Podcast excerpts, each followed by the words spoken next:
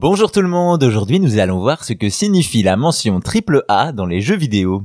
Depuis quelques années maintenant, les grandes licences du gaming comme Call of Duty, God of War, Assassin's Creed, entre autres, bénéficient de la mention AAA, une étiquette dont la signification évolue et n'est pas toujours très claire. C'est à la fin des années 90 que quelques studios commencent à utiliser l'expression AAA pour parler des très gros jeux. Cependant, le doute plane sur l'origine et la signification exacte de l'expression, Concernant ses origines, une des pistes est la notation du système scolaire américain, utilisant des lettres de A à F, A étant une très bonne note, F une beaucoup moins bonne. Une autre piste existe, le vocabulaire de la finance, dans lequel le triple A est la note maximale attribuée par les agences de notation financière et s'applique aux projets dont le retour sur investissement est presque garanti. Pour ce qui est de la signification, en 2003, on retrouve ce qui est peut-être la première définition de l'expression triple A qui désigne tout simplement un jeu qui atteint le top 10 des ventes, une définition qui a évolué et inclut le coût global des jeux,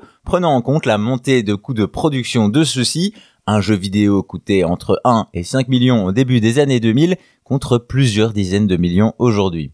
Ainsi, il semble que plusieurs significations de AAA circulent dans le jeu vidéo, mais dans l'ensemble, l'industrie s'accorde sur un critère, l'ambition du titre. De cette manière, aujourd'hui, un triple A désigne principalement un jeu qui emploie de gros budgets, en termes de développement bien sûr, mais aussi et surtout de marketing, avec pour objectif de rapporter beaucoup. Cependant, d'autres mentions commencent à être employées comme les jeux AA, des productions au budget plafonné et aux ambitions moindres, et positionnées sur des niches en termes de direction artistique ou de gameplay, à l'inverse, on parle même maintenant de jeux quadruple A pour désigner les jeux-services dont les revenus se font après la vente grâce aux microtransactions et autres DLC. Vous l'aurez compris, ces notations concernent surtout les enjeux de succès des éditeurs de jeux et au final concernent assez peu le grand public, d'autant que le jeu vidéo nous a déjà montré à maintes reprises que de gros moyens ne donnent pas forcément un bon jeu et inversement.